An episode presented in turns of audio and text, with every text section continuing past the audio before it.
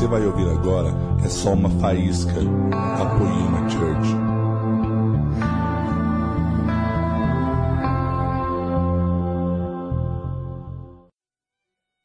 Noite, igreja. Aleluia. Eu não. Ô louco, aleluia. Glória a Deus. Amém. Eu não sei porquê, mas eu amo esse pessoal do teatro. Sou apaixonado por eles, eu não consigo entender esse amor. Aleluia. Queridos, boa noite. Vocês estão felizes? Amém, aleluia. Queridos, sou Rafa, para quem não me conhece, sou líder desse pessoal maluco aí. Queridos, eu estou muito feliz hoje de estar podendo compartilhar algo com vocês. O Lê me convidou domingo passado para estar compartilhando algo em relação ao nosso ano como Jesus. E do fundo do meu coração, assim como a Gil falou na hora do louvor, talvez você aqui já me viu em alguma peça, talvez você já me viu aqui dando recado, igual aquele cara feio, o Creito. Você talvez já me viu aqui como Jesus, como diabo, como, como qualquer coisa que o teatro exigiu que eu fosse. Mas assim como a Gil falou, hoje eu estou aqui como filho. Hoje é o Rafa que está aqui compartilhando algo. Então, se eu sou filho, vocês são meus irmãos. E nós compartilhamos as melhores coisas com a nossa família. Então, hoje o desejo do meu coração é que realmente nessa noite você possa sair daqui mais apaixonado por Jesus, mais desesperado por esse cara que mudou a nossa história, por esse Deus que tem mudado a nossa vida. Amém? Quem aqui tem expectativa que esse culto não vai ser mais um culto?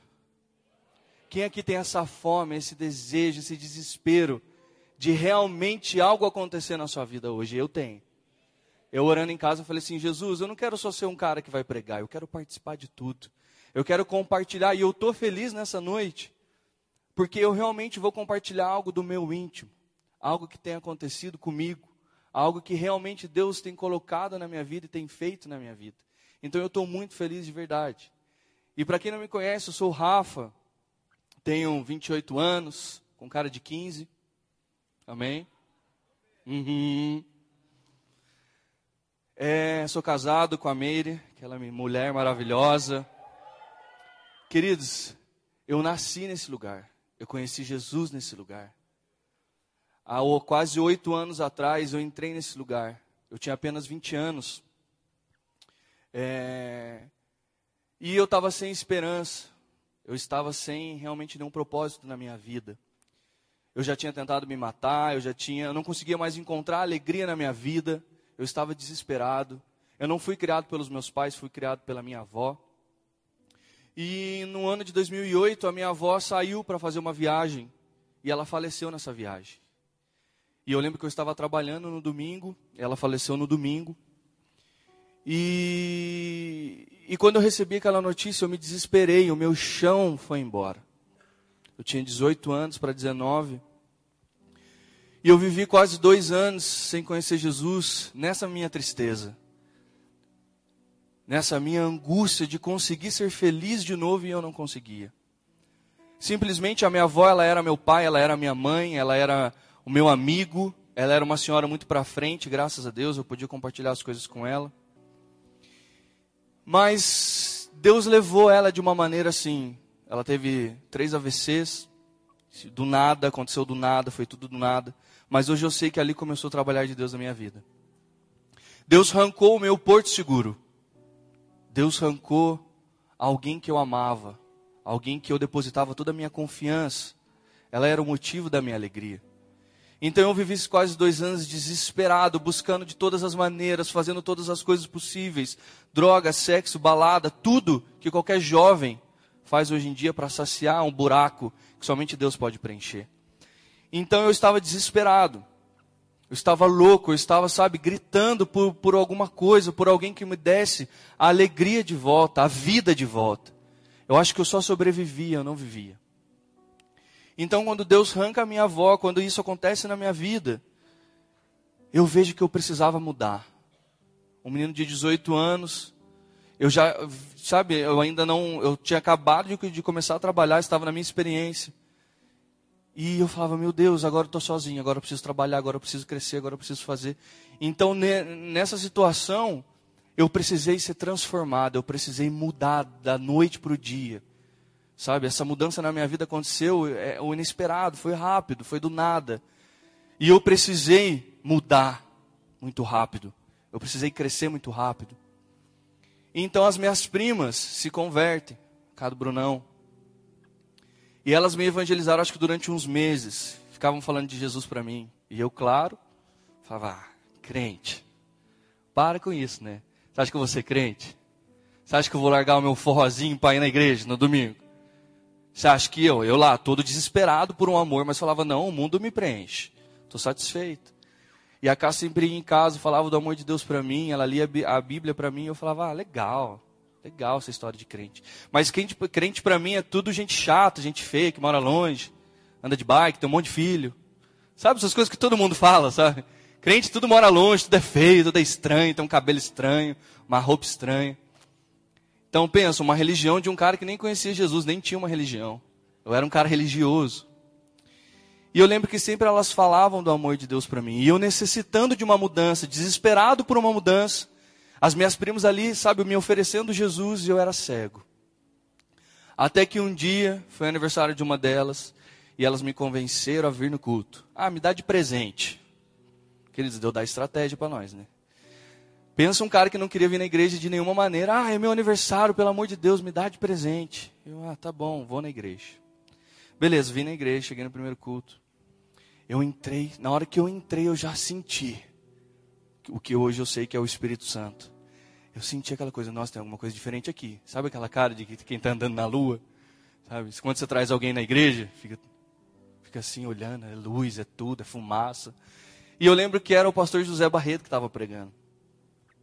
E eu lembro que teve um momento da pregação que ele, não sei o que ele estava falando, ele pegou e falou assim: só sei que é dois palitos. Dois palitos, não sei o quê. Eu olhei assim e falei: nossa, pode falar dois palitos? Queridos, eu me converti por causa dos dois palitos do tio Zé. Eu falei: meu Deus, a gente pode falar dois palitos, aleluia. Eu, nossa, a gente pode falar dois palitos, mas fingindo que estava tudo bem. As minhas primas olhando para mim. Vocês já repararam como a gente se comporta quando a gente traz alguém para a igreja? A primeira vez? A gente, ô oh, querido, entra aí, senta aqui, você prepara o melhor lugar. A luz está acesa, nem começou o culto, você já está chapando. Aí toca aquela música que te emociona, que você chora. Aí você olha para a pessoa para ver se a pessoa está chorando. Querido, se escorreu uma lágrima da pessoa, você já fala, meu Deus, ela nunca mais vai sair daqui. Você ora para o pregador não falar nada, né? Tipo, pelo amor de Deus, não fala disso, não fala disso, não fala disso, nossa. Queridos, eu lembro quando eu fui batizado, sabe, com fogo. A gente tinha ido buscar um amigo dessa minha prima, o Rafa, Rafa Down.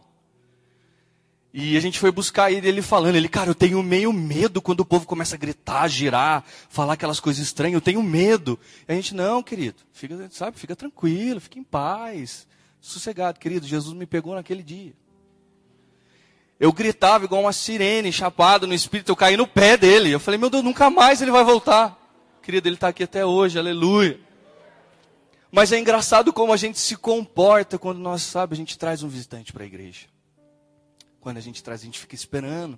É a mesma coisa quando uma mulher vai no salão de cabeleireiro e ela pira no trabalho daquele cabeleireiro. Ela vai falar para todo mundo, para o resto da vida dela, que aquele é o melhor salão do mundo. É ou não é, mulheres? Quando você compra um, uma bolsa boa, alguma coisa boa, quando o homem tem um mecânico bom, você só vai naquele cara pro resto da sua vida. Então é assim com Jesus. Quando a gente traz alguém para a igreja, quando a gente se depara com Jesus, a mudança que ele causa em nós, a gente não consegue permanecer calado. Todas as pessoas ao nosso redor, a gente vai falar que a melhor coisa deste mundo é Jesus Cristo. Ele é a melhor coisa que existiu na nossa vida. Então, na, naquele culto, no meu primeiro culto, no final a gente saiu, a gente teve uma comunhão. E olha, já sentindo aquela mudança dentro de mim, já sentindo que eu já não era mais o mesmo cara, já estava sentindo aquela, aquele frio na barriga, aquela, aquela coceira do Espírito Santo. Eu não sabia o que, que era, fingi que estava tudo bem. A gente saiu, comeu e no final elas me levaram embora. Até a, a, a minha esposa estava lá naquele dia. E elas falaram assim: E aí, Rafa, gostou do culto? é a pergunta clássica. O culto acaba, você pergunta para a pessoa: Gostou do culto? Foi legal, né? Você vai voltar? Você vai vir comigo? Próximo domingo? A gente fica desesperado. E elas fizeram isso comigo. E eu ali, apaixonado já por tudo aquilo, mas eu falava: Foi legal. Foi muito legal. Só falava isso. Eu não queria admitir que eu já estava sendo transformado. E a gente saiu, a gente comeu naquele dia, teve uma comunhão e a gente foi, eles me deixaram na porta de casa. Aí na porta de casa eles falaram assim, Rafa, agora fala a verdade, você gostou do culto? Eu gostei, foi maravilhoso. E tinha culto nas quintas-feiras. Aí, você vai vir quinta-feira? Não, eu vou quinta-feira. Para que que eu falei isso, gente? Elas começaram a gritar: O Rafa é crente! Aleluia! Eu chiu, pelo amor de Deus, meus tios, vizinhos, gente. Pelo amor de Deus, ninguém precisa saber que eu sou crente agora. Eu nem sei se eu sou. E elas gritavam: O Rafa é crente! Eu, gente, eu entrei no portão, elas estavam gritando indo embora: O carro, o Rafa é crente! O Rafa é crente! Povo louco. Não sabia nem quem era Jesus ainda. E a partir desse dia eu nunca mais saí. E a partir desse dia, Jesus me deu uma oportunidade de mudança. E queridos, em relação à mudança, eu tenho prioridade, sabe, propriedade para falar. Pensa numa criança e num adolescente que viveu com a avó e a avó morava de aluguel. E quando eu parei de contar, a gente já tinha se mudado mais de 11 vezes. Mais de 11 vezes. Então pensa. Queridos, quem aqui já mudou de casa? É um desespero, não é? É uma bagunça. É, você joga fora tudo que não está quebrado, que você falou que ia consertar e não consertou. Então penso todas as vezes minha avó jogando meus brinquedos fora, que não tinha cabeça, que não tinha nada. E os meus amigos que eu conversava pelo muro, as, as brincadeiras que a gente criou na rua, eu falava, vou ter que mudar tudo de novo. As escolas que eu tinha que mudar, eu ficava desesperado, toda vez eu tinha que mudar, eu estava preparado já. Quando minha avó falava, ó, você vai mudar, a gente vai mudar. Eu lembro até hoje, uma vez a gente não tem consciência quando a gente é novo, né? Eu achava que eu estava me mudando para o Japão, que eu nunca mais ia ver aqueles meus amigos. Gente estudava na mesma escola, mas eu achava que eu nunca mais iria ver eles. E eu lembro uma vez que a gente se mudou, tinha uns 12, 13 anos, eu, vim, eu morava na Vila São Geraldo, vim morar aqui na Imaculada. E eu entrei em desespero, briguei com a minha avó, eu acho que eu dei uma volta no quarteirão de raiva e voltei para minha casa. Falei, eu vou embora. Dei uma volta no quarteirão e voltei. Falei, não tem para onde eu ir. Mas eu não queria mudar. Eu falava, não quero mudar. Toda mudança gera um desconforto. Toda mudança realmente, sabe, é, é, é estranho. Sabe, igual essas mães, essas mulheres que ficam mudando os cômodos, sabe, de lugar, os móveis de lugar. Você, você um dia você está de frente para a janela, no outro dia você está de frente para a parede, no outro dia a televisão está no teto. Fala, mas o que acontece com você que você muda toda hora? É o desespero nosso por mudança. Igual no teatro. No teatro é a mesma coisa. Gente, como é difícil fazer teatro. Como é difícil você ser alguém que você não é. Sabe, essa transformação. E dentro do teatro a gente tem um, vários exercícios de desconstrução. E a gente fala que o ator ele precisa chegar num ponto neutro, num ponto nulo, como se ele, como se ele se tornasse uma folha em branco, ele resetasse todas as coisas. E, e a gente tem um exercício que é assim, é a mesma coisa que eu vou falar aqui para vocês agora. Igreja, não pensa em melancia. Quem pensou em melancia? Levanta a mão. Queridos, não pense em praia. Quem pensou em praia? Mesmo com esse frio. É difícil. E, e, esses exercícios têm nos levado a uma mudança, ao ponto de, quando chega um papel para nós, olha, eu preciso fazer esse personagem. Lógico que vai ter uma verdade minha ali, do ator, mas ele precisa ser como uma folha em branco. Ele realmente precisa ter na mente dele um trabalho de tipo, não, eu, eu não posso pensar em melancia, eu não sou o Rafa, eu sou esse personagem agora. Nós construímos a gênese do personagem, nós construímos tudo que a técnica do teatro nos traz. Mas é difícil, é uma mudança. E por que, que eu estou falando tudo isso? Porque quando o Lê me convidou para ministrar algo como Jesus, e nesse processo que Deus tem me levado nesses últimos quase três anos da minha vida, Desde quando a gente conhece Jesus, a gente aceita Jesus na nossa vida, ele já oferece uma mudança, não é mesmo? Jesus Cristo em nós é mudança. Jesus Cristo em nós é uma mudança de comportamento, de caráter, de todas as coisas. Ele nos dá, sabe, é uma mudança de rota. Mas quando o Lê me convidou, eu falei, não tinha como eu ministrar, falar sobre outra coisa a não ser mudança. Então fala para o seu irmão do lado, irmão, acorda aí gente, irmão, essa noite é uma noite de mudança. Amém? Quem deseja mudar? Todos nós. Todos nós desejamos mudar. E queridos, depois dessa em busca da felicidade dessa série que ele ministrou, sabe, domingo após domingo, as pessoas que têm subido aqui, têm ministrado os nossos corações, as nossas vidas, eles têm jorrado vida, não é mesmo? Eles têm jorrado verdades de Deus, eles têm jorrado, sabe, o Espírito Santo em nós, eles têm oferecido oportunidades de mudança, eles têm oferecido amor a nós. Mas, querido, às vezes parece que é tanta informação que a gente fica batendo cabeça e a gente não consegue agir. Se eu perguntasse para vocês nesse momento, o que vocês mudariam se vocês tivessem oportunidade nesse exato momento? O que você mudaria agora se Deus tivesse a oportunidade? Não, você, pode mudar isso agora. O que você falar vai ser transformado. O que você mudaria? Talvez a nossa política? Amém. A situação do nosso país? Amém. Talvez algo na sua aparência? Amém. Eu mudaria minha barriga. Teria nascido um pouco mais alto, cabelo liso. Mas não, nasci meio fofinho assim mesmo, baixinho, cabelo enrolado, né, Gil? Minha cabeleireira. E queridos, mas o que você mudaria? Talvez você chegou aqui hoje e você nem pensou sobre isso. Sobre o que talvez Deus poderia mudar dentro de você nesse culto. O que você mudaria nesse momento? Sabe? Nosso salário, amém. Para menos ou para mais? Para mais. O que você mudaria? Alguma coisa na sua casa? Alguma coisa na sua família? Alguma coisa no seu casamento, no seu filho. Mas se a gente for abrir aqui, se a gente fosse escrever aqui, daria folhas e folhas do que a gente deseja mudar. Engraçado, o ser humano, ele está sempre numa constante mudança. Mas existem coisas simples de mudar e outras não. Queridos, quando eu entrei, quando eu conheci Jesus, para mim foi muito rápido e foi muito nítido. Eu me libertar das drogas, da balada. Eu lembro que na segunda-feira, eu vi no culto, no primeiro culto, no domingo, na segunda-feira, tinha uma comemoração de um aniversário de um amigo meu, estava todo mundo. E eu, do nada, sem saber o que eu estava falando, eu comecei a pregar para os meus amigos. E os caras, cara, você estava até aqui ontem, fumando com a gente, fazendo tudo, agora você está falando de Jesus para nós.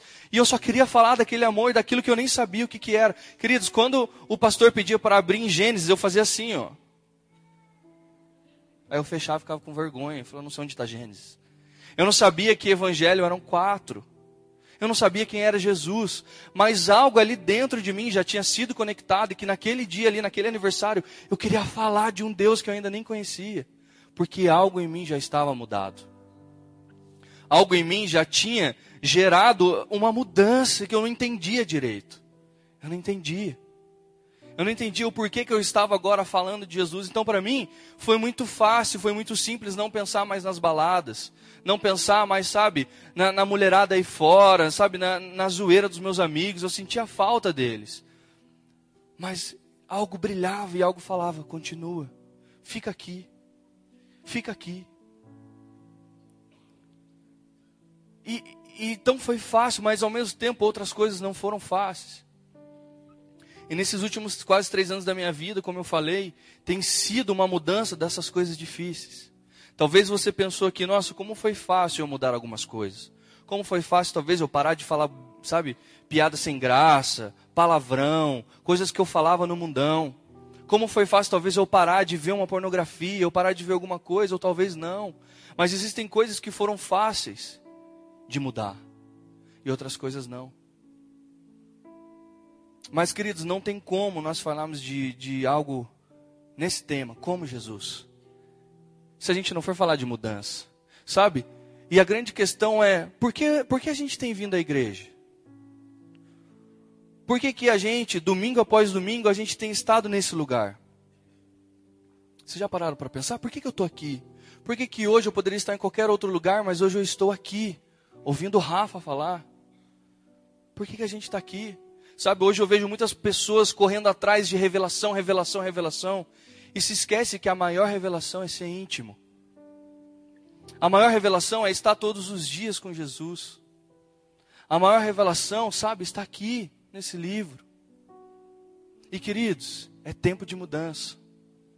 E essa mensagem nasceu no meu coração já faz uns meses. Porque eu tenho passado por, por dias aonde Deus tem falado para mim sobre mudança. Sabe, um grande fruto do secreto, da gente ter esse secreto com Deus, dessa intimidade, é que lá Deus fala de você. Às vezes a gente se preocupa tanto com a opinião das pessoas que a gente não está ouvindo o que Deus pensa de nós.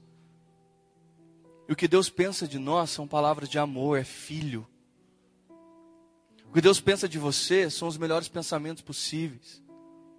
Mas muitas vezes a gente está tão focado numa mudança, a gente está tão focado, sabe, numa revelação e tal, a gente tem, sabe, o costume de cumprir alguns protocolos que um crente, que um cristão, sabe, mas sem esquecer que Deus deseja uma mudança em nós. Então, o que, que a gente tem feito com tanta vida que tem sido jorrada desse lugar? Será que realmente, em busca da felicidade, que foi essa última, tem feito, tem certeza, a gente já tem colocado em prática isso? Querido, se você está chegando aqui pela primeira vez, se hoje é o seu primeiro culto, seu processo hoje recebe o amor de Deus. Recebe essa, essa coisa que eu senti no começo. Querido, durante todo o nosso tempo a gente não pode se esquecer do amor de Cristo. Do amor.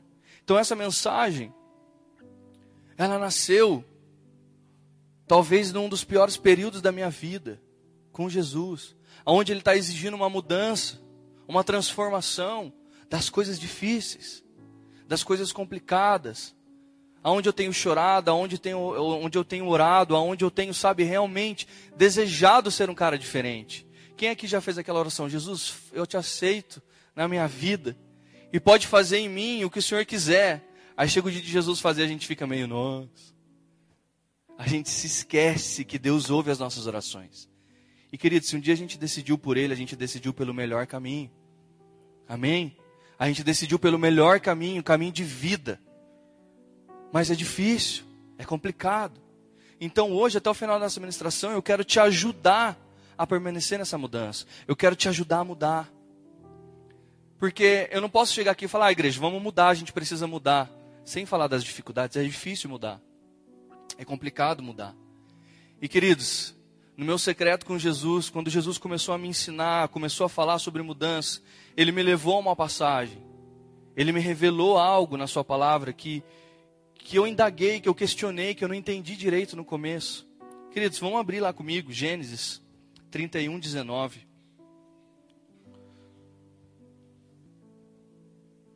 Antes da gente ler, eu só queria explicar um pouquinho o contexto dessa história. Jacó tinha ido morar com seu tio Labão, que ele fugiu do seu irmão Isaú. E no momento que ele, que ele chega lá, na casa de seu tio Labão, Labão tinha duas filhas, Lia e Raquel. E quando Jacó ele olha para Raquel, ele se apaixona. Então Labão diz: Se você quiser casar com a minha filha, você tem que trabalhar sete anos para mim. Ele trabalhou durante sete anos. E no momento dele se casar com Raquel, Labão o enganou e entregou Lia no lugar de Raquel, a filha mais velha. E quando ele questiona Labão sobre isso, Labão fala: Tudo bem, se você quiser casar com Raquel, você vai trabalhar mais sete anos. E ele trabalhou mais sete anos para se casar com Raquel e ele se casou com Raquel. E Labão não deixou de pressionar Jacó, de enganá-lo, mas Deus estava com ele. E queridos, ele, então ele trabalha, ele é escravizado, ele é pressionado e Deus fala para Jacó: saia daí, volte para sua terra natal. Então Jacó obedece a Deus, mas no momento em que eles estão saindo, ele reúne todas as coisas, suas esposas, seus bens, ele foge de Labão, mas Raquel rouba os ídolos de seu pai. E é isso que fala em Gênesis 31, 19. Quando partiram, Labão estava num lugar afastado, tosqueando suas ovelhas. Raquel roubou os ídolos da casa que pertenciam a seu pai e os levou consigo. E eu falei, Jesus, mas e aí? O que o senhor quer me falar sobre isso? Normalmente, quando é algo histórico assim, a gente meio que lê rápido, a gente meio que não presta atenção. Mas eu senti que Deus estava querendo falar e revelar alguma coisa para mim nessa passagem. E eu falei, Jesus, tá, mas por que, que Raquel roubou? Se o Senhor, sabe, estava, o Senhor conduziu eles a, a saírem de lá, a se libertarem, sabe, de Labão. Por que, que ela roubou os ídolos? Sabe, eu não, eu não entendi. Por que, que ela roubou? Por que, que Raquel roubou esses ídolos? Aí Jesus me disse, Rafa, muitas vezes você tem agido como Raquel. Eu já te dei uma ordem. Eu estou tentando, sabe? Essa mudança na sua vida é para você deixar de ser escravo. Sabe, você confia em mim, mas ao mesmo tempo você tem roubado ídolos. E você tem se apoiado a esses ídolos. E quando eu fui estudar sobre esses ídolos, No original, eles se chamam terafins. Terafins. Deuses pagãos domésticos. É uma tradição familiar. Também acreditava que estes, que estes deuses asseguravam ao genro o sucesso do sogro. Está aí o desespero de Raquel. Era uma tradição familiar ter esses terafins. Porque, além de tudo isso, eles também é, é, era, era algo que eles consultavam e que eles acreditavam que quando eles precisavam ter um norte, ter uma mudança, eles receberiam desses deuses. Então Raquel rouba. Eu falei, tá, Deus, mas e aí? E Jesus me fala, Rafa, quantas vezes eu estou tentando essa mudança, essa dor toda que você está sentindo, é para que realmente você seja livre de uma escravidão. Mas você não está entendendo, você está se apoiando nessas coisas caseiras, nessas coisas domésticas. Doméstico é algo, sabe, igual um cachorro, a gente, sabe, domestica. A gente começa a deixar do nosso jeito, a gente começa, sabe, a fazer do nosso jeito. E eu comecei a olhar para a minha vida e falar: realmente, Deus, o Senhor está falando sobre uma mudança na minha vida e eu tenho colocado esses deuses, sabe? Eu tenho domesticado coisas que eu não quero mudar. Sabe, coisas que eu tenho me apoiado, o Senhor está me forjando uma mudança. E eu estou ali apoiado, apoiado, sabe, nessas coisas caseiras, nesses costumes, que muitas vezes são cultura. É uma cultura. Não está na nossa natureza, mas é uma cultura. Mas a gente trai para nós como se fosse algo real e absoluto na nossa vida. Sabe? Então, assim como Raquel, muitas vezes a gente tem usado desses terafins, irmãos.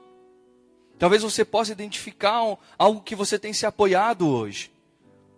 Talvez é o seu salário, sabe? Talvez é a confiança em alguém, sabe? Talvez são seguidores nas redes sociais. Queridos, esses dias eu passei pela Praça Santa Terezinha e eu entrei em choque.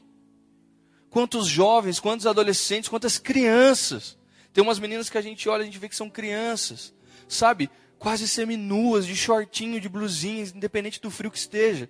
Mas elas estão necessitadas de alguém olhar para elas e dizer que elas são bonitas, elas são lindas. Quantos jovens, sabe, estão se drogando ali. Isso, cara, é impossível você não sentir um grito de Deus quando você passa naquele lugar. Você vê um povo clamando por uma mudança, um povo desesperado por uma mudança. E eles estão ali apoiados, sabe, em seus costumes, em coisas que eles acreditam. Cara, e Jesus quer mudar a nossa vida. E Jesus quer arrancar, quer destruir esses deuses que têm nos impedido de, de uma real mudança.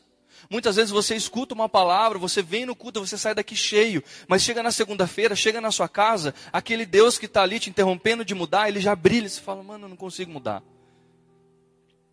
É difícil para mim, o meu marido é desse jeito, a minha esposa é desse jeito, esse problema dentro da minha casa é assim, eu não consigo mudar. E Deus está te dando um destino, e muitas vezes a gente se apoia em algo, sabe?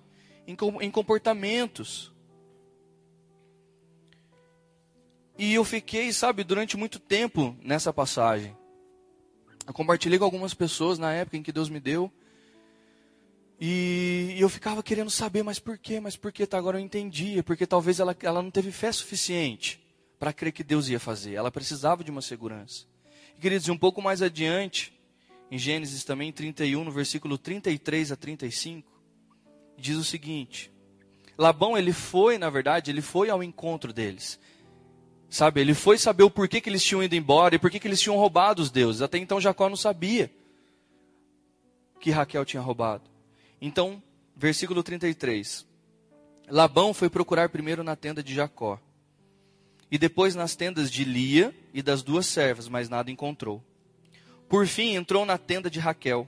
Acontece que Raquel havia pego os ídolos da casa e os escondidos na cela de seu camelo, e estavam sentados em cima deles. Quando Labão terminou de vasculhar toda a sua tenda sem encontrar os ídolos, Raquel disse ao pai: Por favor, perdoe-me por não me levantar para o Senhor, mas estou em meu período menstrual. Labão continuou a busca, mas não encontrou os ídolos de sua casa. E a hora que eu li isso, eu falei, nossa, ela mentiu, ela falou que estava menstruada e tal, e não estava. E queridos, nesse momento, mais uma vez Jesus me disse, Rafa, muitas vezes você tem se comportado como Raquel. Eu, como é Jesus, mas não tem como, né? Sou homem. Aí Jesus fala, não, ela usou de algo da natureza dela para esconder. e você tem usado algo da sua natureza para esconder coisas que você se apoia. E eu, meu Deus, oh Jesus. E eu comecei a identificar dentro de mim quantas vezes eu disse, mas eu não consigo mudar, eu sou assim. Eu não consigo mudar, eu fui criado assim. A minha história, a luta que eu vivi, a luta que eu passei, sabe, as dificuldades da minha família me forjaram e eu sou esse cara hoje, eu não consigo mudar. Quantos de nós já dissemos isso para Deus? Talvez você está aqui hoje e está falando, Rafa, mas eu já tentei tanto mudar, eu não consigo. É algo que não sai de mim, é algo que, sabe? Coisas da sua natureza, sabe? Coisa familiar, sabe? E familiar que eu falo, nem, nem sempre é a sua família, é algo que é familiar para você é algo em que você se apoia. Então a gente não pode mais deixar que os nossos traumas, aquilo que aconteceu conosco, nos impeça de mudar. A gente não pode deixar que, que a nossa vida, aquilo que nos aconteceu, nos impeça dessa, sabe, de, de realmente provar dessa mudança. Nós estamos diante de Jesus, aquele que pode mudar todas as coisas. Aquilo que não existe impossível para Ele. Queridos, quando eu entrei a primeira vez na igreja, eu não imaginava Sabe, talvez a gente está aqui e nem está querendo talvez uma mudança, a gente só está querendo uma coisinha. Mas Jesus não está interessado em dar coisas boas para nós. Não somente isso. Mas Ele está interessado em transformar cada um de nós em alguém melhor. Ele está interessado em mudar a nossa história, mudar o nosso destino. Realmente nos dar um novo coração, um novo casamento, uma nova história, um novo fôlego. Eu lembro quando eu entrei nesse lugar, eu estava desesperado, eu não sabia que era Jesus. Eu estava desesperado por uma mudança, por uma nova vida, e, e eu falava para Deus. E eu lembro de do dia que eu fiz a minha primeira oração e eu nem sabia. Eu vim louco, saí louco aqui da associação, num show que, que eu vim, nem lembro, eu estava muito louco. Eu subi, estava chovendo, eu parei no meio da Dutra, ali no, no gramado. Eu comecei a chorar muito, e chovendo muito. Eu deixei meus amigos para trás, todo mundo que estava comigo para trás, eu saí correndo no meio da balada e fui, parei no meio da Dutra e falei, Deus, se o Senhor realmente existe, o Senhor tem duas opções. Ou o Senhor me mata, ou o Senhor me traz alegria de volta. Passou três meses eu vim no primeiro culto. Eu encostei Deus na parede e falei, Deus, em nome de Jesus. Quase falei isso, mas não conheci Jesus ainda. Eu só pedi, eu estava clamando, eu estava desesperado por uma mudança. E naquele momento foi a minha primeira oração e Deus ouviu. Queridos, Deus ouve a nossa oração. Mas talvez hoje que tem, sabe, impedido você de mudar, de realmente absorver tudo que tem sido jorrado daqui, seja realmente esse, sabe, esses terafins, essas coisas, essas muletas em que você se apoia. E querido, se tem uma coisa para mostrar esses terafins que existem em nós é casamento, amém? Queridos, casamento é uma benção. Sabe qual foi a primeira briga que eu tive com a minha esposa? Eu abri a geladeira, olhei e falei, amor, cadê o leite? Fiquei olhando. Tá aí, amor. Falei, amor, não tá. Olhei no congelador, olhei em tudo, não, não achava o leite. Ela, amor, tá aí o leite. Falei, amor, não está o leite. Ela vem, pega o leite lá do fundo, parecia que tinha uma caverna, era Nárnia a geladeira. Ela pegou lá do fundo o leite. Aí eu olhei e falei, mas quem guarda leite no fundo da geladeira e não na porta? Onde já se viu e a gente brigou por causa disso. Não, amor, leite tem que ser na porta. Ela, não, amor, leite tem que ser no fundo. Amor, a minha avó guardava leite na porta. Amor, meu pai guardava leite no fundo. Eu falei, não tem como. Tem que ser do nosso jeito a partir de agora. Aí eu parei de tomar leite. Falei, vamos jogar isso para fora. E eu parei realmente, não por isso, mas parei de tomar leite. Então o casamento não tem como a gente fingir, não é, gente? Quem é casado aí dá uma glória a Deus. Não é verdade? O casamento não tem como. Não adianta você pagar, sabe, de governante. Sou o cara top, a sua esposa está lá. Uhum. Uhum. É? Uhum. Aí vem a irmã querendo ministrar todas as irmãs e o marido lá. Uhum. Queridos, não tem como. Só que nós somos noiva, nós nos casamos com Cristo. Esses serafins também vão cair. Não tem como a gente ser como Jesus e ter essas muletas, esses apoios. Não tem como. E queridos, uma mudança começa quando a gente confia em Deus. Uma mudança realmente acontece quando a gente olha e fala: Deus, está difícil, está complicado. Mas a gente tira o foco do problema e olha para Ele. Não existe a gente está vivendo esse ano profético na nossa vida como Jesus. Se a gente não topar a mudança. Então, queridos, o que tem te impedido hoje? Quais são esses deuses, essas coisas em que você se apoia que tem te impedido? Sabe que realmente não deixa você ir adiante. Talvez você já falou para Jesus, Jesus, nunca mais eu faço isso, mas você voltou ali e caiu naquela mesma coisa.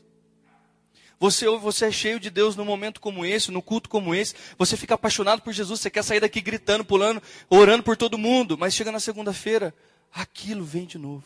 E você não consegue. Você não consegue mudar. Sabe o que tem nos impedido?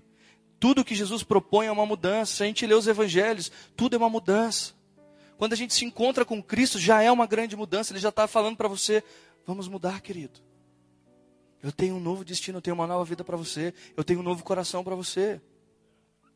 E uma mudança acontece, sabe, de dentro para fora. Queridos, não adianta a gente ficar pensando, ah, mas o meu terafim é o meu cachorro, meu terafim é o meu vizinho, Cara, não espere que ninguém mude, quem tem que mudar é você. Não espere que coisas externas mudem para que você mude, para que você consiga realmente ser uma nova pessoa. Você precisa mudar. Eu preciso mudar. Nós precisamos mudar, não adianta. Queridos, e eu me lembro de um liderado, há uns três anos atrás. Ele bateu de madrugada na minha casa, desesperado, falando: Ah, eu não consigo mudar. Rafa, eu tenho esse problema aqui, você sabe. Faz três anos que eu não caio nisso, mas eu não consigo ser livre. Faz três anos que eu não peco nisso, mas eu não consigo ser livre. Por que, que tem algumas pessoas que Deus liberta no estalar de dedos? Por que, que tem algumas pessoas que Deus, sabe, num culto resolve tudo aquilo? E para mim eu não consigo me libertar disso. Sabe? E toda hora ele falava: faz três anos que eu não faço mais isso, faz três anos que eu não caio nisso, mas eu ainda sinto, eu ainda quero, eu ainda. E eu falei, querido, Faz três anos que você não cai nisso, você está dizendo que Jesus não te libertou? E nós começamos a conversar e a gente começou a colocar no papel todas as coisas. E nós vimos que conversa no WhatsApp, que Instagram, que uma falta de posicionamento no trabalho dele, coisas da personalidade dele estavam levando, estavam levando ele a acreditar que não era livre.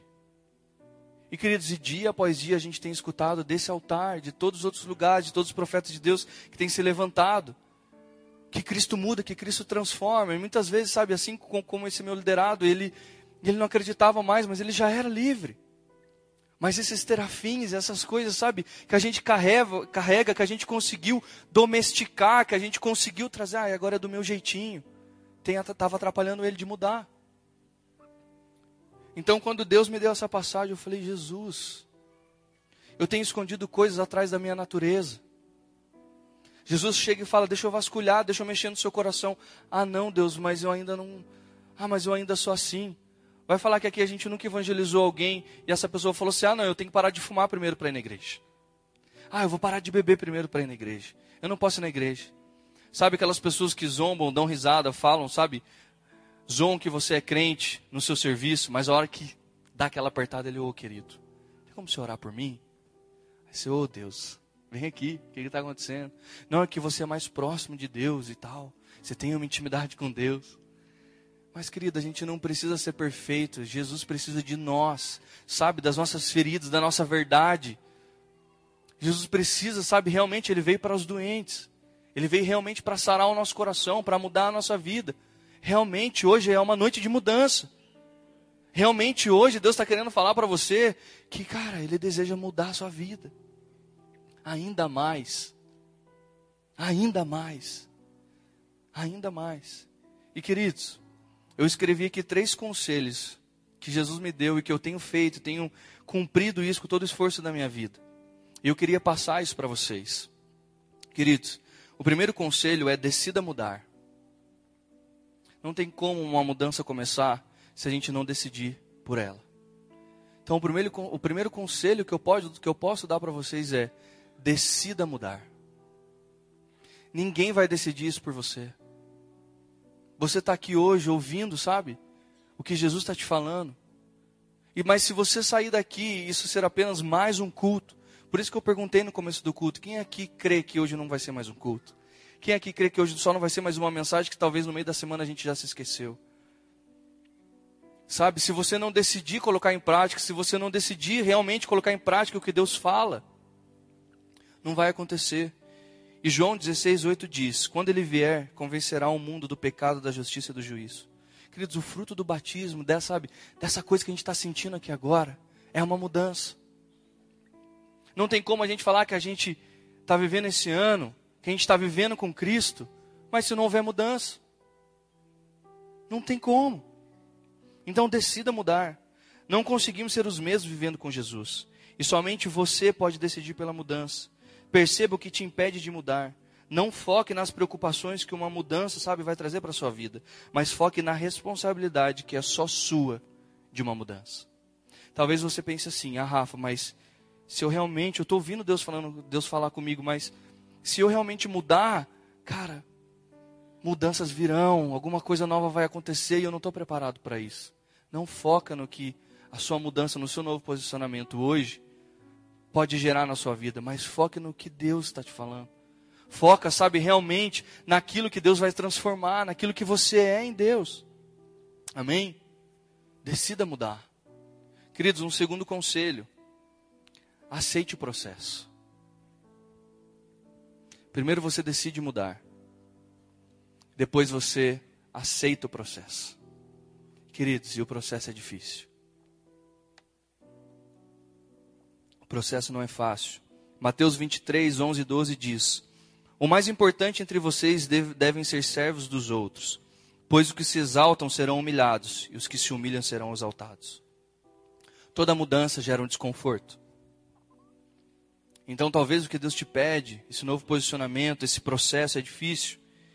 E Deus está interessado na sua transformação devido ao processo, e não somente em te dar coisas boas. O processo não é fácil. Queridos, eu enxergo o processo como uma lapidação. Sabe, pensa como se nós fôssemos um diamante cheio de coisas e Deus precisa, sabe, começar a lapidar e arrancar coisas. Por isso que quando a gente se depara com Cristo, a gente tromba com Jesus, a gente, sabe, recebe Ele na nossa vida, não tem como a gente continuar a mesma pessoa, porque se inicia um processo de lapidação. Deus começa a arrancar algumas coisas que não são dele em nós. Começa a arrancar, sabe, algumas coisas que, que realmente não são necessárias para nós. Isso dói, isso machuca e é difícil, sabe? Mas o combustível desse processo é o amor. Queridos, Jesus não vai fazer você viver um processo se ele não te amar, ele te ama. E o que tem me segurado nesses, sabe, nesses últimos dois, três anos da minha vida, como eu falei, que foi aonde Deus me deu uma nova oportunidade de realmente viver um processo, viver uma mudança, é o amor. Tem dias, queridos, que eu só tenho Jesus. Tem dias que no meio do meu processo eu só tenho Jesus. Eu tenho uma igreja maravilhosa, eu tenho pastores maravilhosos, eu sempre tive líderes maravilhosos. Queridos, vocês estão numa igreja maravilhosa. Mas tinha dias que eu só tinha Jesus. Entenda que no meio do seu processo terão dias que vocês só terão Jesus. E de verdade, esses são os melhores dias da nossa vida. Os dias maus eu tenho aprendido, sabe, a falar: meu, não existe uma boa história com Jesus sem os dias maus. Sem aqueles dias que você chora ali junto com a sua Bíblia. Naqueles dias que você está dentro do seu quarto de joelho. E sabe, o céu está ali no seu quarto e você está chorando. Queridos, entenda que no seu processo, esses dias são essenciais. São dias de vida, são dias de transformação. E sabe uma outra coisa que nos impede no meio do processo? são os padrões. Querido, isso me, me, sabe, realmente me arrebentou, realmente não me fez topar a mudança que Jesus estava, sabe, propondo para a minha vida. São os padrões. Para vocês entenderem um pouco melhor, há uns dois, três anos atrás, Jesus pediu meu, meu trabalho. E eu não entendia, e eu não via propósito de sair do meu trabalho. Eu tinha acabado de casar, acho que não fazia nem, nem um ano que a gente tinha casado. E eu falava, Deus, não tem propósito. Por que o Senhor está exigindo, está pedindo isso? Né? Ele não exige, ele pede. Sabe, ele pediu meu trabalho, eu falava, não, mas e aí? Eu demorei um ano para obedecer. Engraçado assim, quando você é casado, às vezes você usa a sua mulher como. sabe? É, para ver se Deus realmente está com você ou não, sabe? Você fala, não, vou lá falar com a minha mulher que eu tenho certeza. Pensa, vou chegar para minha esposa e falar, amor, Jesus pediu para eu sair do trabalho. O que, que ela vai falar? Pelo amor de Deus, não faz isso. A gente vai comer o quê? E quando eu cheguei para a Meire, eu falei assim, amor, Jesus pediu meu trabalho, você acredita? Ela, amém. Sai. Falei, não, amor, você não entendeu, acho que você entendeu outra coisa. Não aumentou meu salário. Ele falou assim, sai. Ela, amém, eu entendi. Sabe? E, e, durante todo esse processo de um ano que eu falei não, que eu falava não para Jesus, ela só falava, amor, e aí? Sabe? Deus usou outras pessoas, cara, acabou seu tempo lá. Mas eu tinha a segurança do meu trabalho, é óbvio. Mas eu não estava entendendo, então eu tinha um padrão assim, não, mas eu não posso. Eu acabei de me casar, eu preciso sustentar minha casa. A palavra diz isso. Sabe, a palavra fala que eu tenho que sustentar minha casa, sustentar minha esposa, sabe? Mas eu não estava entendendo que esse era um processo para a minha vida. Jesus em nenhum momento falou que eu ia ficar sem dinheiro. Ele pediu para eu parar de trabalhar lá. Para eu confiar um pouco mais. E queridos, depois de um ano eu topei, cheguei, e Deus fez tudo perfeito. Era um cargo que eu não, não tinha como, meus chefes sempre iam falar, não, Rafa, mas fica. Não, a gente vai dar um jeito. E, e naquele momento o meu chefe falou, não, tudo bem, eu entendo o que Deus tem para sua vida. Estou usando até meu chefe. E eu saí. E queridos, em nenhum momento eu fiquei, sabe, necessitado de algo. Em nenhum momento acabou comida na minha casa. Em nenhum momento a gente passou por uma necessidade extrema, em nenhum momento. Mas sabe o que aconteceu? Jesus derrubou os meus padrões. O primeiro padrão que ele derrubou foi o meu orgulho. Eu não admitia pessoas pagando conta para mim. Eu não admitia liderados da minha esposa chegando com compras dentro da minha casa. Eu não admitia alguém chegando e pagando uma conta para mim. Eu falava, não, mas eu trabalho. Eu posso trabalhar, eu estou aqui, estou forte, estou saudável, porque Deus. E eu brigava com Deus, e sabe? E Deus falando, Rafa, eu só quero mudar seu coração. E eu falava, não, não, mas, sabe, eu brigava com a minha esposa, eu falava, não, mas Sabe o que, que as pessoas vão pensar de mim? Cara, eu não estou trabalhando. E, e pensa um cara dentro de casa e tal, mas isso não significava que eu fiquei parado. Eu estava todo tempo fazendo alguma coisa para Jesus. Literalmente eu fiquei sem tempo nenhum. Eu abracei realmente, sabe, todas as coisas, mas dentro de mim eu não admitia aquela situação. E quem é mais próximo de mim sabe como foi difícil esse processo sabe, das pessoas semearem algo na minha vida, das pessoas estarem vendo que eu estou precisando daquilo, e alguém semear, e eu falava, não, mas eu posso trabalhar. E engraçado que eu não tinha problema nenhum em semear nas pessoas, mas eu tinha problema em receber. Então, o primeiro padrão, orgulho. Para de pensar no que as pessoas vão pensar de você. Jesus está falando com você, sabe? Jesus está querendo uma mudança e você está pensando que as pessoas vão pensar de você. Obedece. Então, o primeiro padrão foi, sabe, esse orgulho. Uma segunda coisa que Jesus me mostrou foi o meu instinto de sobrevivência. Devido a não, né, não foi criado pelo meu pai nem, nem pela minha mãe, a minha avó, minha avó faleceu, eu criei um sistema dentro de mim. Preciso trabalhar, preciso trabalhar, preciso trabalhar, preciso trabalhar. Se alguma coisa faltar para mim, eu não tenho quem, quem vai me sustentar, eu preciso trabalhar, preciso trabalhar. E aí Jesus entrou nisso. Entrou, sabe, nesse meu terafim, nesse que eu, que eu me apoiava. Jesus estava querendo mudar meu coração, mas eu estava ali. Sabe, Jesus falava, você precisa aprender a depender de mim. Você precisa, sabe, realmente depender de mim. Então o meu orgulho, os meus padrões, sabe, esse meu instinto de sobrevivência foram caindo por terra. Mas foram dias difíceis, foi, sabe, foi esse esse essa coisa de aceitar o processo. Foi muito difícil. E uma outra coisa que Deus fez que eu acho que foi o mais difícil. Por mais de eu não ter crescido com, com, com os meus pais, eu tinha um vínculo com a minha mãe, eu conhecia a minha mãe. A minha mãe estava dentro da minha casa, ela era minha mãe. Mas eu não tinha, assim, uma coisa de filho e mãe. E a minha mãe, ela tem 55 anos e ela é usuária de crack. Então, durante todo o tempo da minha conversão, eu lutei com a minha mãe. Tinha dias que eu cheguei nesse lugar e eu não sabia onde ela estava. Tinha dias que eu ia ministrar no GC eu não sabia onde a minha mãe estava. Mas a todo tempo o amor de Jesus me carregando naquele momento. A todo tempo o amor de Jesus falando, Rafa, eu só quero mudar a sua vida. Continua com essa dor, continua com esse peso. Muitas vezes a minha mãe apareceu na porta da igreja. E eu tinha, sabe, um, um laço com ela que Jesus estava falando, precisa mudar. A minha mãe por muitas vezes usou, sabe? Eu, muitas vezes eu me sentia culpado. Eu olhava para essa igreja, eu olhava para as coisas que eu comia, para a vida que eu vivia, para os lugares que eu ia. E eu falava, Deus, eu não admito eu estar tá vivendo essa coisa linda com o Senhor e eu não sabia onde minha mãe está. Uma senhora de quase 60 anos. Tinha dias que eu, que eu olhava para minha mãe e, sabe, e eu via, sabe, o diabo me acusando. E eu via, vai lá, crentão. Vai lá ministrar o povo. E minha mãe passando por aquele problema. Eu me lembro até hoje do dia do meu casamento. As minhas tias falando, não, sua mãe não pode entrar com você. Imagina sua mãe com aquela cara, com aquele jeito, não sei o que, não. E eu quieto. E até o dia do meu casamento, até o momento do meu casamento, sabe, até o momento de eu entrar, eu ficava olhando para trás. Para ver se ela entrava. Ela sabia. Para ver se realmente ela ia entrar, porque eu falei para minha esposa, amor, se a minha mãe chegar de chinelo, suja, descalça, não interessa, ela vai entrar comigo, porque até ela chegar até o altar, ela já se converteu.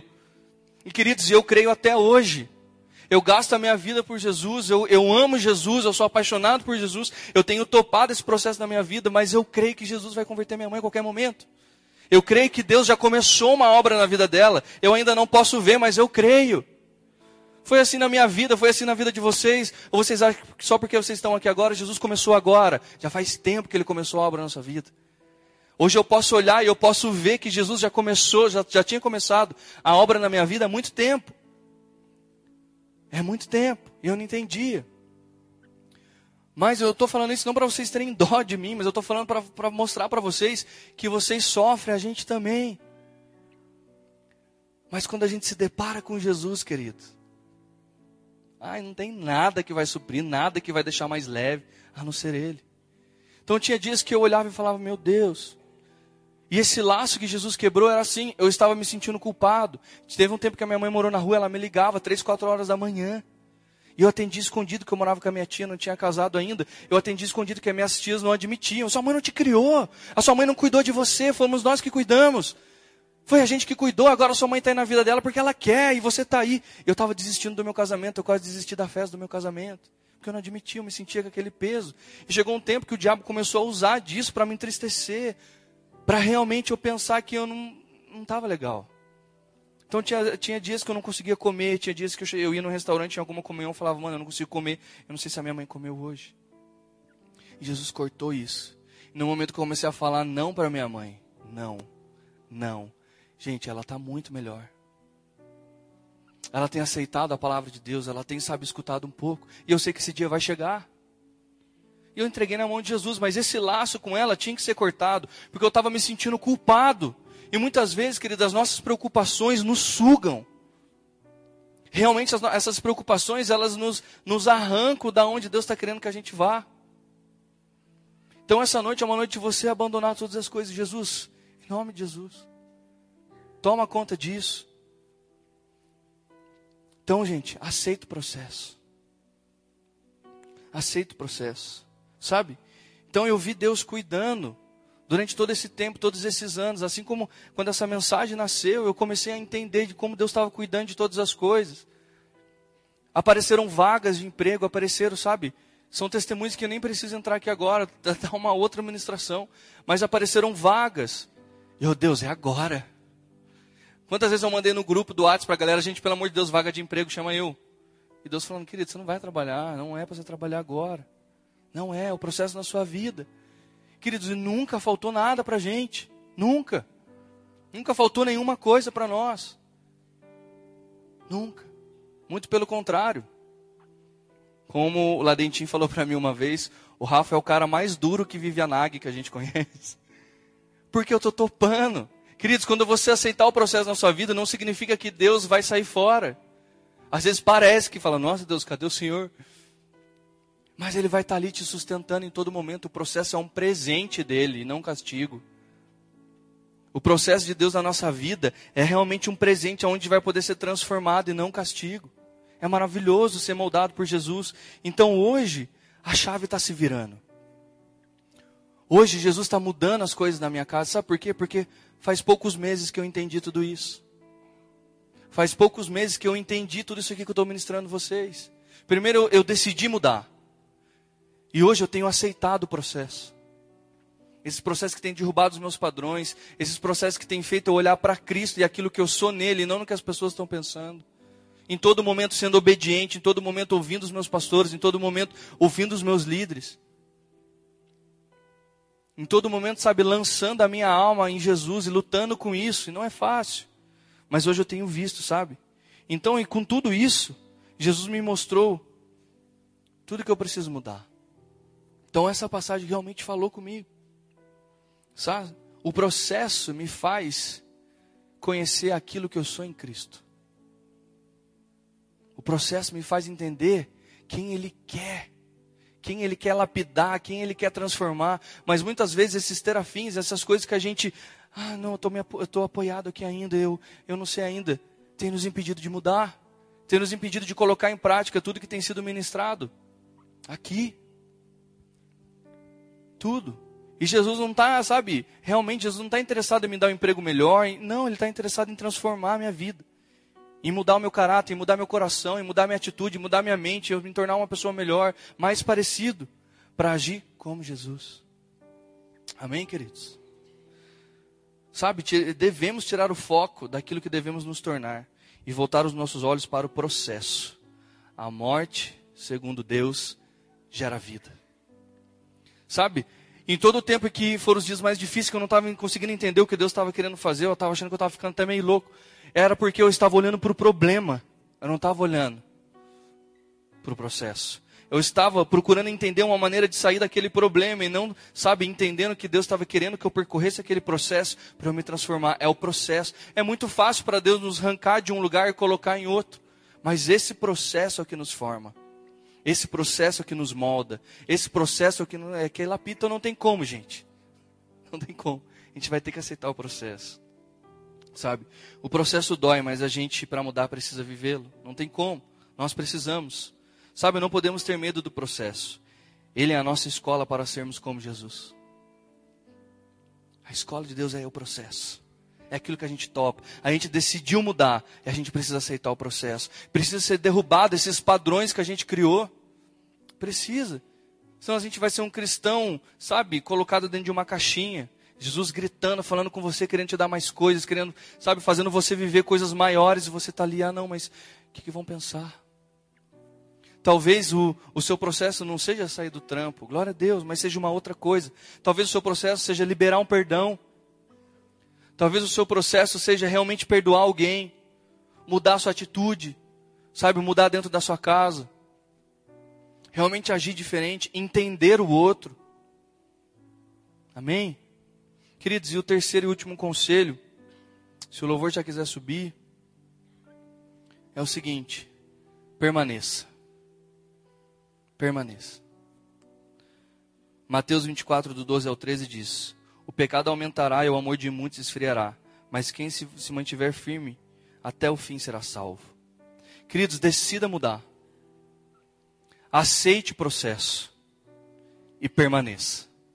Por muitas vezes eu olhei para Jesus e falei: Não, Jesus, agora eu estou com fé. Agora eu estou loucão de Jesus. Agora eu, tô, agora eu vou. Agora não tem problema, está faltando tudo, mas eu vou crer. Eu nunca mais vou cometer isso. Do nada eu esfriava de novo. Do nada eu olhava com os meus olhos naturais. E Jesus só falava para mim: permaneça. Talvez você esteja aqui hoje e está falando, Rafa, mas eu já tentei tantas vezes.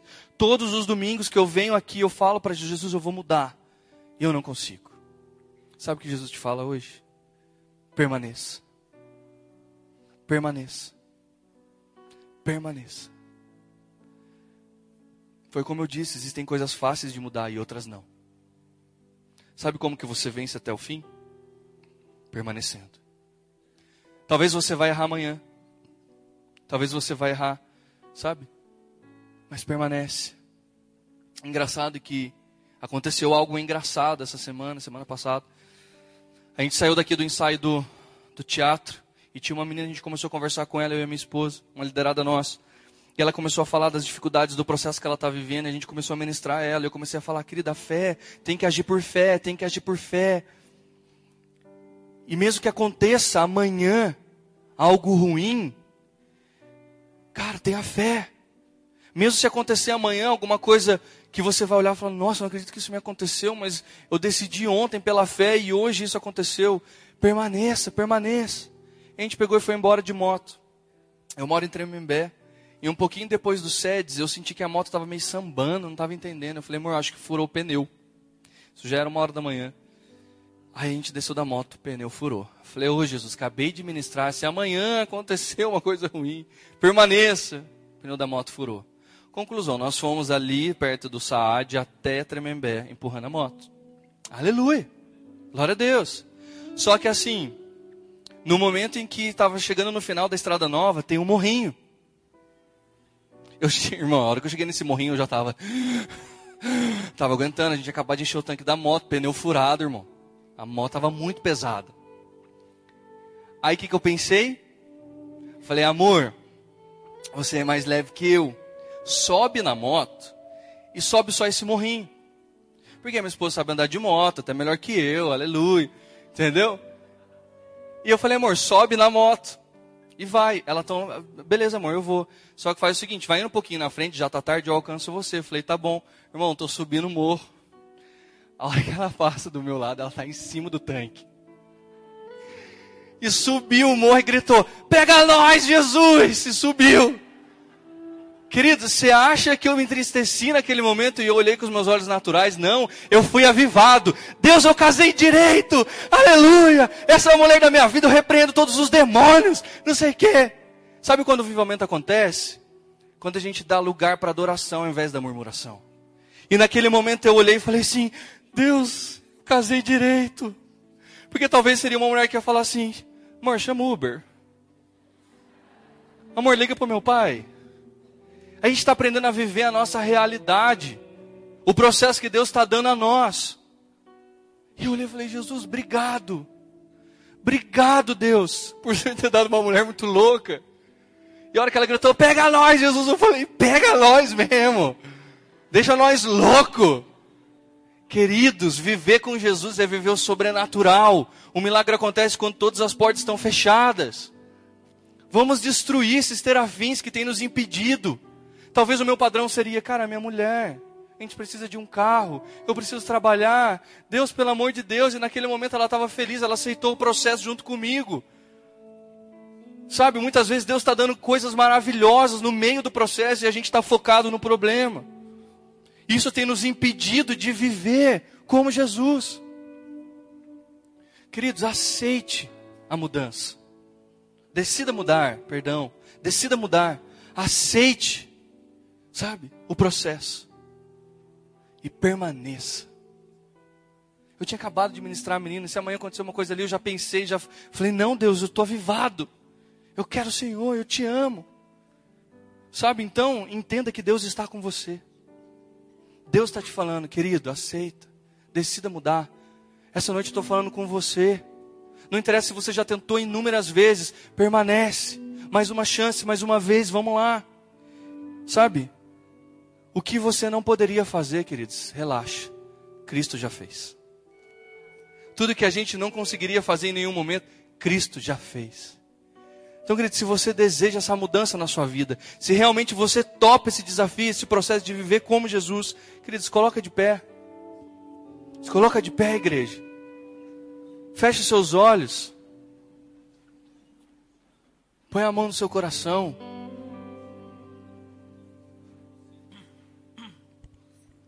Queridos, imagina que você está no seu quarto agora, só você e ele. Por isso que eu creio que esse culto não vai ser só mais um na sua vida e nem na minha. Jesus deseja mudar algo para nunca mais voltar a ser o mesmo, amém? Queridos, Jesus deseja mudar o seu coração. Então imagina que você está só você e ele agora. Não espere o louvor começar a tocar para você começar a fluir na sua adoração. Não comece, não espere eu começar a orar para você começar a declarar, sabe, o seu amor por Jesus. Se desespere por ele nesse momento e fala: Deus, eu não saio daqui se o Senhor não mudar isso na minha vida. Eu não saio daqui, Senhor Jesus. Eu entrego isso, destrói todos esses terafins que estão, sabe, me impedindo de mudar. Jesus, eu não quero, sabe, ser movido por alguma coisa, eu quero ser movido pelo teu espírito. Fale com Ele, fala, Deus, muda meu coração, sabe isso que eu não consigo mudar? Muda, me dá força, Jesus. Mas é só você e Ele agora. É o seu momento com Ele, o Espírito Santo está nesse lugar. O amor de Jesus está nesse lugar. Você não está aqui por acaso. Jesus trouxe você até aqui para dizer para você: Eu estou contigo, eu te amo. Senhor Jesus, eu quero te agradecer, Deus, por essas pessoas Eu quero te agradecer, Senhor Jesus, porque um dia eu entrei nesse lugar e o meu encontro contigo me fez permanecer até esse momento. Senhor Jesus, derrama paixão sobre cada coração que está aqui. Derrama, Senhor Jesus, um desespero por ti. Que ninguém aqui, Deus, venha se preocupar com o padrão em que vive, mas que realmente venha entender, Senhor Jesus, que os padrões precisam ser derrubados para que nasça um padrão do céu. Papai querido, no nome de Jesus, enche a tua igreja com amor, com força, renova o fôlego, Senhor Jesus. Que realmente, Pai, as coisas agora na família delas comecem a ser transformadas, na casa delas, no trabalho delas, Papai querido, no nome de Jesus. Assim como eu oro pela minha mãe, eu oro por qualquer pessoa no vício, nesse momento, que venha a ser quebrado, que essa pessoa venha a ser livre, porque nós acreditamos, Senhor Jesus, que o Senhor é o nosso amado. Nós acreditamos, Jesus, que nós estamos diante de um rei que muda todas as coisas, que não existe um impossível para ti. Nós não queremos ser uma igreja morna, uma igreja que está esperando apenas uma coisa. Nós queremos ser como o Senhor. Nós queremos resplandecer a tua glória. Nós queremos ser desesperados, Senhor Jesus, por uma mudança. Então, realmente, Pai, toca no coração de cada um que está aqui. Enche, Pai, de amor. Enche, Pai, de força. Renova as promessas que o Senhor tem na vida de cada um, Pai. No nome de Jesus. E que todos nós saiamos daqui, Pai, realmente transformados pelo Teu amor. Derrama, Pai. Derrama do Teu amor, Jesus. Amém.